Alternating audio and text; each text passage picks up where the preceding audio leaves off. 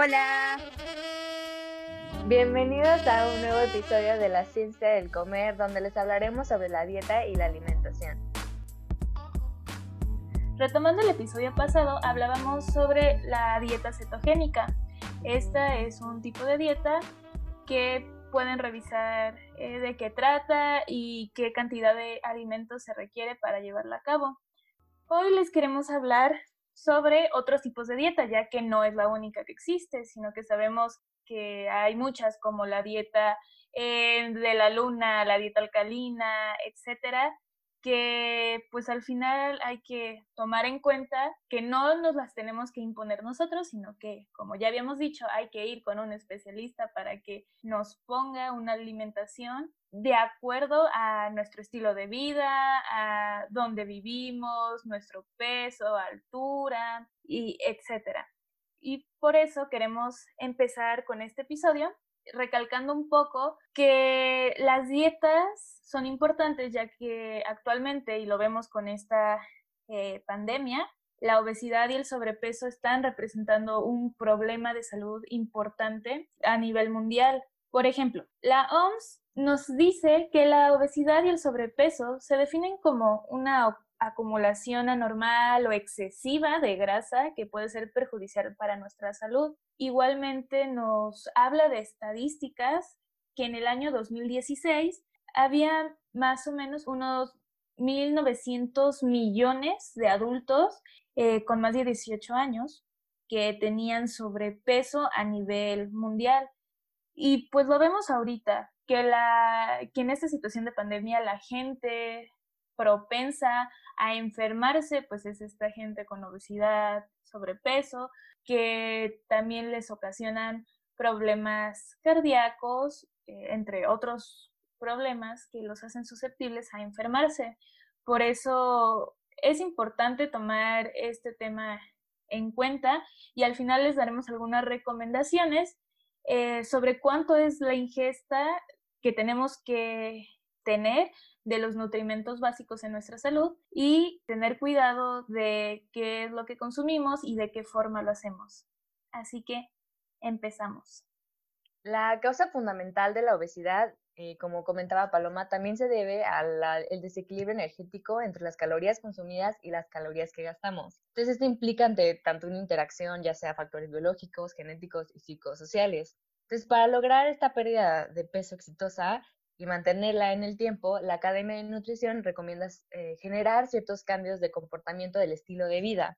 Este es un estilo de vida, no es solo por un tiempo comprometerse a bajar de peso en dos semanas. Entonces, se genera una dieta que reduzca el consumo, el consumo excesivo de energía y mejora la calidad de dieta y aumentar un gasto de energía. Entonces, para que nosotros podamos entender de manera más fácil, lo que vamos a hacer es dividir dichas dietas que actualmente pues están en auge, eh, lo vamos a dividir en cuatro categorías para que se pueda entender de mejor manera. Entonces, la primera, eh, como ya les habíamos comentado en el episodio pasado sobre el método ético y no ético, en cuestión que no ético, pues no está fundamentado eh, científicamente y esto se debe a que históricamente había varias dietas que pues se hacían populares, pero pues no había un apoyo científico confiable. Y esta categoría entrarían ciertas dietas, como es la dieta de la luna, y esta dieta promueve bajar de peso en un mes basado en el ciclo lunar, que consiste en realizar un ayuno de 26 horas que coincide entre la luna llena y la luna nueva. Durante este periodo solo puedes consumir eh, líquidos y hay otra dieta que también es la dieta de la sopa, que esta dieta se basa en hacer preparados de verduras en sopa para poderla comer mañana, tarde y noche. Esta dura solo 7 días y te asegura bajar de entre 3 a 8 kilos. Entonces, ¿qué pasa con este tipo de dietas? Pues que el ayuno son muchísimas horas y como ya lo habíamos comentado, o sea, nosotros tenemos como un proceso metabólico que pasa en nuestro cuerpo, que si nosotros dejamos mucho tiempo que no comemos, lo que va a ocasionar es que otras rutas metabólicas se van a empezar a activar y pueden causar un daño a nuestra salud. Entonces, generalmente estas dietas, digo, ya no es tan común que una persona lo haga, pero la gente sigue creyendo en ese tipo de dietas y pues no es tan conveniente que nosotros las, las hagamos porque pues ni tiene base científica y solo te asegura bajar de peso, pero es porque no estás consumiendo absolutamente nada y solo son líquidos y ni es una dieta que tiene, contiene los nutrientes que necesitamos día a día por cuestiones de el gasto energético que tenemos. Entonces, eh, en cuestión a la segunda categoría, se basa en la manipulación de macronutrientes, es decir, bajo en grasa, alto en proteínas, bajo en carbohidratos, entre otros. Y en esta no, no haremos como mucho énfasis debido a que en el podcast pasado ya habíamos hablado sobre la, la dieta cetogénica o la keto, y, pero esta dieta entraría en dicha categoría. En cuestión a la tercera categoría que les queríamos hacer mencionar, eh, se basa en la restricción de alimentos específicos o grupos de alimentos, como la vegetariana, la vegana y mediterránea. ¿Han escuchado sobre estas dietas? Sí, más que nada la dieta mediterránea creo que es de las más comúnmente habladas hoy en día. Bueno, primero que nada, la alimentación es súper importante y necesaria para los seres vivos y fundamental para la obtención de energía, nutrientes, estar saludables y poder tener un buen desarrollo. Eh, como sabemos, la alimentación ha cambiado y ha evolucionado de tal manera que en el origen de los tiempos se obtenía energía y proteínas de frutas, raíces, nueces, etc. Y nuestra dieta ha evolucionado y hemos introducido la ganadería y con esto la adición de comer carne y hemos implementado una mayor energía, fibras, ácidos grasos, mayor número de aminoácidos, etcétera, ¿no? Hoy en día las personas pueden optar por lo que quieren comer y pues la dieta que quieran realizar. Muchas veces esta decisión que toman es afectada por creencias, mitos, sugerencias, moda, etcétera, ¿no? De hecho, muchas veces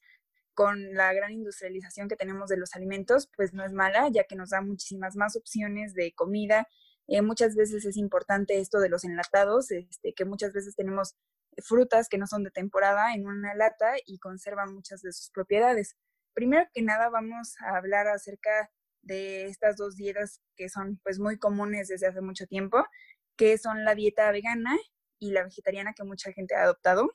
Eh, primero que nada hay que establecer en qué consisten estas dietas. La dieta vegetariana ha sido de las más famosas y que sigue persistiendo. Las personas siguen esta dieta y no comen proteína animal, es decir, no comen carne, carne de pollo, carne de res, ah, carne de cerdo, pescado o mariscos, pero sí consumen sus derivados, como son los huevos, la leche, la miel, productos lácteos, etc. Y por otro lado están los veganos, que son aquellos que no comen ni consumen ningún producto animal, ni tampoco sus derivados, únicamente consumen frutas, hortalizas, nueces y todos aquellos alimentos que pues no tienen nada que ver con el origen animal.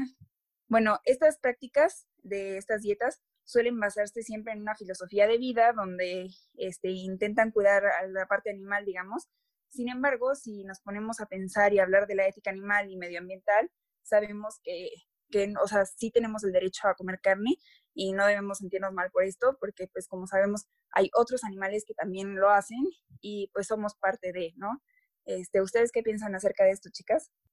Pues como lo comentábamos en el episodio pasado, el problema de estar teniendo este tipo de dietas en las que estamos consumiendo más de un nutriente y los otros los estamos dejando en menor cantidad, pues al final sí va a tener un efecto en nuestro metabolismo y pues este puede ser tanto positivo como negativo dependiendo de por cuánto tiempo lo estemos ejerciendo. Yo creo que también uno de los problemas como que se encuentran más en este tipo de dietas es que por aunque ya, ya hace tiempo que se aplica o se genera esta dieta, eh, la gente piensa que de un día al otro puede hacer este cambio de dejar de consumir eh, alimentos de origen animal y eso puede causar igual como un grave problema en cuestión a la salud y a pesar de que pues sí está fundamentado, sí puede haber como diversos efectos que puede causar eh, pues daños a la salud solo por hacer un cambio drásticamente. O sea, esto tiene que estar como súper estudiado, de que súper controlado y que no sea de un día para el otro, sino como que sea, o, si esa es tu decisión y esa va a ser tu manera o estilo de vida que quieres seguir, sí tiene que estar muy controlado, igual comer o generar un consumo de suplementos eh, para que no haya como déficit de, de ciertas cosas que, que causa este tipo de dietas, ¿no? Obvio, claro, con todo esto que mencionas, yo siento que eh, podríamos optar por una dieta que sea flexible y responsable. Y también hay que saber que muchas veces hay personas que realmente siguen estas dietas por necesidad, porque quizás son intolerantes a alguno de, de estos productos y optan por tomar este tipo de dietas y cuando está fundamentada por algún porqué o por algo en específico, creo que es bueno hacerlo. Sin embargo, eh, hay que saber pues qué es lo que estamos haciendo y también conocer a nuestro cuerpo y tener en cuenta que muchas de estas proteínas y aminoácidos que están en la carne quizá los estamos necesitando, ¿no? Por otra parte, vamos a hablar de la dieta mediterránea, que es una de las dietas súper saludables y seguras para la salud. Este, bueno, en esta dieta se puede comer todo tipo de alimentos siempre y cuando se respete la famosa pirámide de alimenticia, es decir, que comamos todo, pero en las medidas en las que se encuentra en esta pirámide, ¿no? Eh, hay que tener muy en cuenta el consumo de agua, que es muy importante, eh, consumir también leche, derivados de, los animales, eh, también muchas verduras, carbohidratos y consumir pues todos los alimentos, sin embargo hacerlo de forma gradual este tipo de alimentación es la que pues llevamos a cabo la mayoría de las personas, creo. Y muchas veces no sabemos que este también es un tipo de dieta. Y también hay que reconocer que muchas veces quizás sí comemos todos los alimentos, carbohidratos, comemos carne, comemos grasas, este, pero hay que saber también la medida en la que debemos de consumirla. Muchas veces también esto depende de la actividad física que llevemos a cabo o de pues diversos factores, como ya lo hemos mencionado, todos los cuerpos son diferentes y creo que es importante que sepamos qué es lo que debemos de consumir, qué es lo que no y dependiendo de pues diferentes factores, ¿no? Obviamente. Y como les hemos mencionado, pues todo este momento este es importante recurrir con alguien que sea especialista en como pueden ser los nutriólogos. ¿Cierto, chicas? Sí, sí, sí. De hecho, también hay otra dieta que últimamente hemos visto más como promoción sobre diferentes tipos de productos, eh, eh, que es la dieta sin gluten. Y haciendo referencia, el gluten es un complejo proteico que se encuentra en los cereales como el trigo, eh, la cebada y la avena. Y estudios han demostrado que la fricción principalmente con el gluten, la gliadina no puede ser completamente digerida por el tracto gastrointestinal y esto decanta una respuesta inflamatoria en individuos susceptibles. Aquí hay que hacer como mucho énfasis debido a que la gente piensa que porque consumir eh, gluten ya va a ser esta a causa de pues que les genere inflamación o estos efectos que hemos visto, ¿no? Que nos espantan y que porque tienen gluten ya vamos a estar súper inflamados y que esto no va a generar que nosotros llevemos a cabo una dieta adecuada y en vez de tener un cuerpo eh, fit, eh, nos veamos como más inflamados y no veamos como el abdomen que nosotros queramos, ¿no? Y esto es debido a que, o sea, en cuestión a estudios que se han realizado, esto es debido a enfermedades celíacas o la, alergia al trigo, la sensibilidad al gluten, que representan dichas reacciones. Y este no se genera en todos. O sea, de hecho, un ejemplo, bueno, como nos comentaba Camila, porque en Uruguay generalmente sí se hacen muchos estudios eh, para saber si tienen ese tipo de problemas y sí hay muchísimo mercado sobre los productos de sin gluten, pero hay una razón del por qué poder consumirlo. Y es un mercado y cada quien va a, a saber cómo, pues, qué consumir y es el estilo de vida que ellos va, o sea, que van a querer tener. Pero, por ejemplo, aquí en México casi nadie realmente sabe si tiene este tipo de padecimiento que conlleve a no consumir el gluten. Y, y, esto es debido a que pues solo como moda eh, están estos productos. ¿Ustedes qué opinan? Sí, que por ejemplo muchos tipos de influencers denominados son como muy en contra del gluten, que es súper malo y todo eso. Y digo, pero pues ¿en qué te estás basando? Eh, ¿Quién te dijo que todos tus seguidores tienen eh, son celíacos o, qué, porque están pues mal informando a las personas y pues ese es el problema, ¿no? Y por el cual estamos eh, queriendo transmitirles estos conocimientos, chicos. Y, y, pues sí es importante ver de dónde se informan y también no creerse todo lo que dice la gente famosa. Y como bien mencionan, pues obviamente la importancia de hacerse un estudio médico y saber si realmente eres intolerante al gluten o no. Y también pues tener en cuenta de que sí, claro, a lo mejor hay un alimento que es gluten free y te gusta y está bien consumirlo, no hay ningún problema,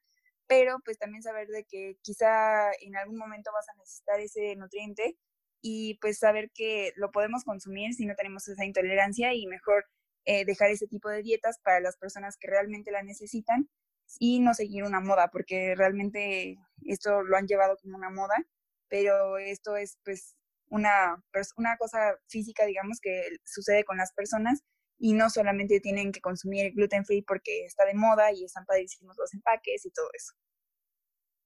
Sí, o sea, y de hecho, pues el tratamiento que se le da a los celíacos es pues quitar la exclusión de la dieta sobre alimentos que tengan gluten, pero esto sí es, o sea, por establecido por literatura científica, pero hay que también eh, ser críticos sobre este tema, ya que hasta donde se ha estudiado, no hay ningún estudio clínico que relacione entre pérdida de peso y asociación entre el gluten. O sea, también hay que quitar este paradigma de que porque ya es como esta moda de sin gluten y así, tal vez está relacionado con eh, pues la inflamación, pero ya comentamos sobre esta especificación sobre a quiénes afectan.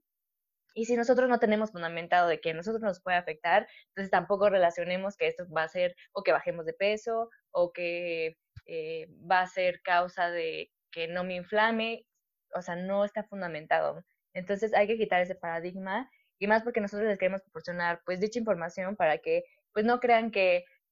cualquier eh, producto que salga de sin gluten eh, pues pues tiene su razón de ser igual lo que comentaba Cami no o sea si a ustedes les gusta ese producto claro lo pueden consumir no hay ningún problema pero igual por algo consumimos gluten.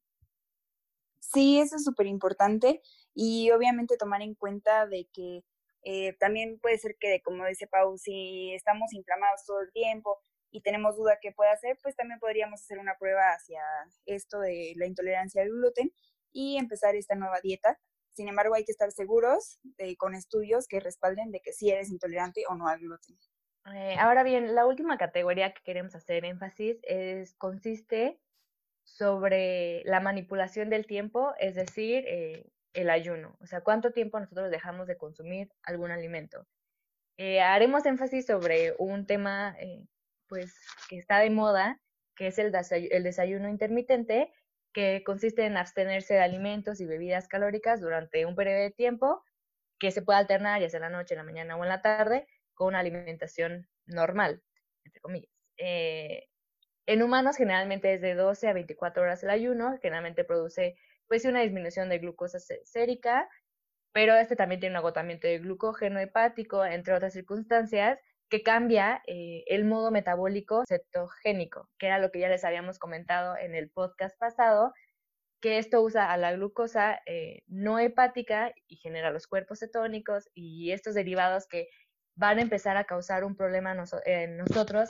en, la salud y más si nosotros no sabemos la, la condición fisiológica en la que nos encontremos. Eh, la el desayuno intermitente, lo que yo he visto, o no sé si ustedes chicas lo hayan visto, es que muchos influencers han usado este desayuno intermitente como un logro. De hecho, hay una aplicación donde te cuenta las horas de cuánto, cuánto llevas sin comer algún alimento. Y era lo que les comentaba, lo que pasaba con las rutas metabólicas. Y no nos queremos meter tan a fondo porque queremos que sea como más sencillo la interpretación sobre la información que les proporcionamos, pero que sí sean muy concisos sobre qué tipo de influencers están siguiendo, porque pues, o sea, si las pueden ver, son delgadas, son personas que se cuidan, son personas que pues obviamente pues proporcionan como pues dicha interacción entre pues lo que publican y quieran o no personas que tal vez sí, sí se den a la tarea de investigar o no se den a la tarea de investigar, pues niños más pequeños pueden tener como, pueden ver su contenido y ver que está bajando mucho de peso y la niña va a seguir esta dieta, cuando la niña puede encontrarse en, dichas, en otras condiciones que pueden causarle una enfermedad más grave. Y esto no es lo que nosotros queremos realizar, o sea, volvemos a lo mismo, nosotros queremos que ustedes vayan al nutrólogo donde les fundamenten lo que está pasando en sus cuerpos, por qué subieron de peso, por qué están bajando de peso y les proporcionen una dieta adecuada a lo que ustedes están haciendo, no porque otra persona lo esté haciendo. Y era lo que ya hemos mencionado en varios eh, episodios sobre tu cuerpo va a ser diferente al de otra persona y no vas a hacer una dieta que te estén recomendando. Y como dato curioso, como sobre esta dieta, de hecho se, se ha investigado sobre esta y no hay una relación sobre una pérdida de peso superior en comparación a planes de restricción calórica continua, o sea, como que se genere una dieta de forma adecuada, donde haya un equilibrio sobre los alimentos que nosotros consumimos, sin necesidad de llevar al extremo nuestro cuerpo en tiempos muy prolongados de ayuno. Ay, eso que mencionas de que haya una aplicación, creo que pues es un error por parte, pues no solamente de las personas que la siguen, sino también de las personas que lo realizan. Creo que deberíamos de ser muy cuidadosos con lo que estamos creando y haciendo y también pues intentar fundamentarlo un poco y más que nada por la salud de las personas. Eh, creo que también está mal recomendar que utilicen esta aplicación este, y más pues hay que basarnos en qué es lo que está bien para tu cuerpo, qué es lo que no y también saber que muchas veces supongo que las personas que hacen este tipo de ayunos sienten hambre y creo que no está bien. Este Paloma pues nos había explicado muy bien acerca del metabolismo y cómo funciona todo esto. Entonces es importante comer y hay que saber que por dejar de comer no vas a, adelgazar. Y sí, eh, ya pudieron escuchar un poco más acerca de eh, otro tipo de dietas y que en qué se basan, en qué se fundamentan y que, eh, como lo comentamos, vayan con un nutriólogo, no nos lo vamos, no nos vamos a cansar de repetir esto, infórmense, eh, nosotros les podemos proporcionar información, pero al final quien les va a dar eh, la dieta necesaria para que ustedes eh, bajen de peso o tengan una buena alimentación es los nutriólogos. Nosotros les esperamos en nuestras redes sociales, en Instagram estamos como l.ciencia del comer y si tienen alguna duda, alguna pregunta o sugerencia, nos pueden contactar en nuestro correo como l.cienciadelcomer.gmail.com Esperamos que nos visiten en otro episodio porque nosotros somos la ciencia del comer.